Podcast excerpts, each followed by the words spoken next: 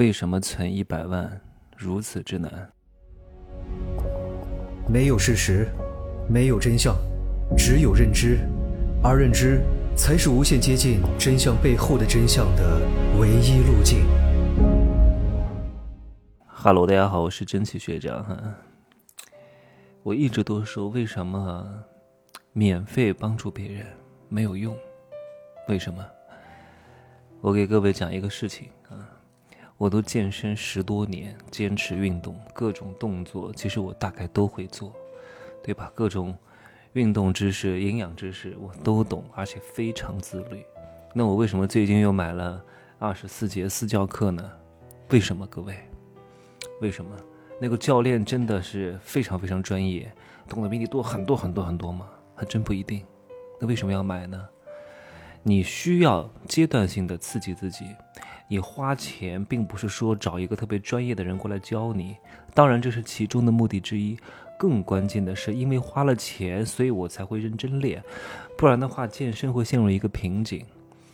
虽然我身材也还不错哈，也只能说还可以吧，比一般人好一点哈。但是呢，你会时间长了形成路径依赖，稍微有点不舒适，你可能就不做了。有些动作呢，你就是不愿意去做。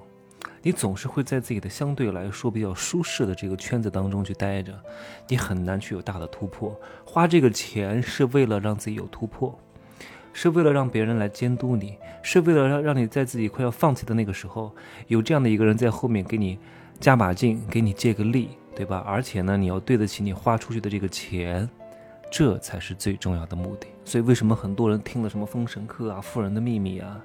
什么入世十三节啊，特别受益。一方面是因为真的非常成体系啊，都是非常绝学的内容；另外一方面呢，也是因为自己花了钱，他会把我讲的一句话反复咀嚼吸收。真的，我上次不是跟一个人讲了一句话，收了他一万块钱吗？他天天回味我这句话，他每天都回味，每一次回味都会回味出不同的感觉。那慢慢的，他就会把这句话践行。践行的原因是因为他花了大价钱得到这一句话，所以必须要为这句话付出行动，然后来证明自己这个钱花的值，然后付出行动就会得到结果。我随便跟你讲一讲，为什么很多人来找我问问题，我从来都不回答，我帮不了你。你随便问问我，随便讲讲，你随便做做，那就是随随便便的结果，对不对？你看今天还有人在我的那个学员群里面吵架。对吧？不知道骂什么，我我也没怎么看哈，因为对这些东西我不是很关心，我都没有插一句嘴，让你们吵，让你们互相厮杀，还有很多人私下来跟我说：“真奇学长，你赶紧去制止啊，你快去制止，对吧？他们在里面影响了我们学习的氛围。”我说不需要我去制止，如果你蠢成这个样子，被群里的几个人争吵啊，他们讲的一些观点影响了，那你就不配当我的学员。对吧？你连这点东西都分辨不了，还要我来给你主持公道？你是等靠要啊？靠老天爷啊？靠苍天啊？我来帮你理清一切，告诉你这个是对的，这个是错的，你就吃就行了，你自己去判断，懂吗？当我的粉丝和听众都要有点门槛的，你自己没有脑子，还指望我来帮你判断对错，帮你主持公道吗？对吧？你说这个氛围差，你退群就好了呀。你连这点东西都不能够忍受吗？我看不到吗？你能看到我看不到吗？我为什么不去制止？管你们吵不吵呢？爱吵不吵，接受不了的就滚蛋，就这么简单。接受得了就留得下来。我一概的原则是什么？不培养，只筛选，对吧？你不符合要求就滚蛋，就这么简单。这样的话，筛选出来的才相对精准。你看我去那个健身房办私教，他都不需要跟我讲太多的。我我买了一套，因为最近我健我健身的那个健身房关门了啊，因为很多人都阳了，到过年之后得开门，我就临时找了另外一家，我去买了一个是那个。单次卡二十多块钱还挺贵的，人家单次卡就九块九，他们家二十多块钱。很多专业运动员打比赛的，然后结束之后我就说你们有私教吗？然后他们的店长也是一个打过比赛的，身材特别好啊。然后跟我说啊，你要买这个买这个，我说你不用讲太多，多少钱？然后他说你最好买二十四堂课，我说没问题，来刷卡吧，就这么简单。我说这样子哈，呃，我不会在这办卡了，你送我，你送我一张会籍卡。我也不跟你还价了，因为这个价格是在我的接受范围之内的，二十四节课，对吧？一节课三百四，那没问题，上吧。啊，他我估计他都没有销售过这么顺利的，因为我不需要他销售的，我不需要他跟我讲很多观念，然后说服我，不需要的，因为我是非常精准的。我过去就是买的，就这么简单。他也很轻松。我不还价的原因是什么呢？服务上我一般不还价，你还个那二三十块钱干嘛呢？对吧？你多给他个二三十，其实你也不会太亏损。然后他还觉得你很大气，对你还特别热情。哇，天呐，天天真奇哥，我的妈呀，全部天天，他们那没几个教练，全都天天认识我，都跟我打招呼，那多好呢！你花这二三十，对吧？给别人留下一个特别好的印象，然后做什么事情都会很顺利，还是值得的！人家也送我一张，那个，呃，一张季卡，季卡的话也得卖个一千块钱左右吧，也可以了。我也就在他们健身房练个一两个月。然后换个环境，重新刺激一下，对自己也是有帮助的啊！来，我讲今天的主题：为什么存一百万这么难？是因为不可能让你存到一百万，就不希望让你存到一百万，你懂吗？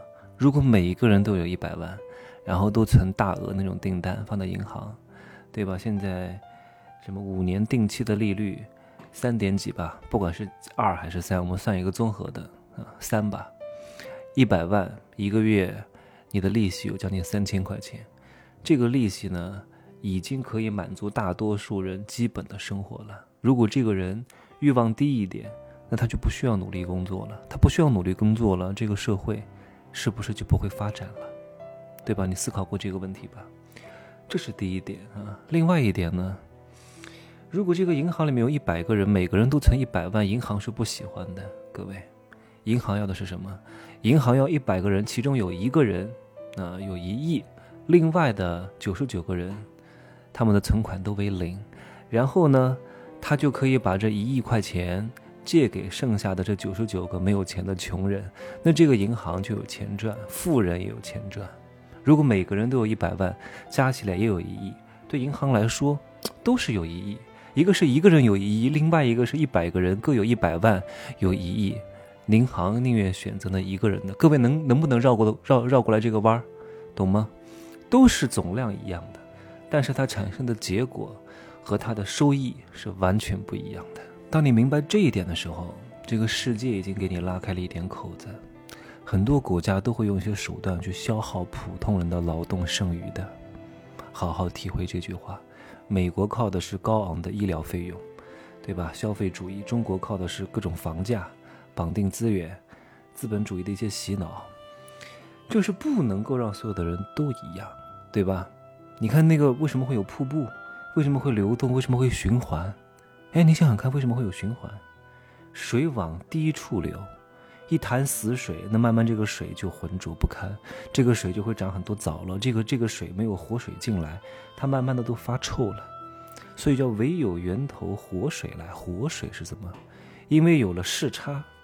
有了高低不同，有了穷，有了富啊！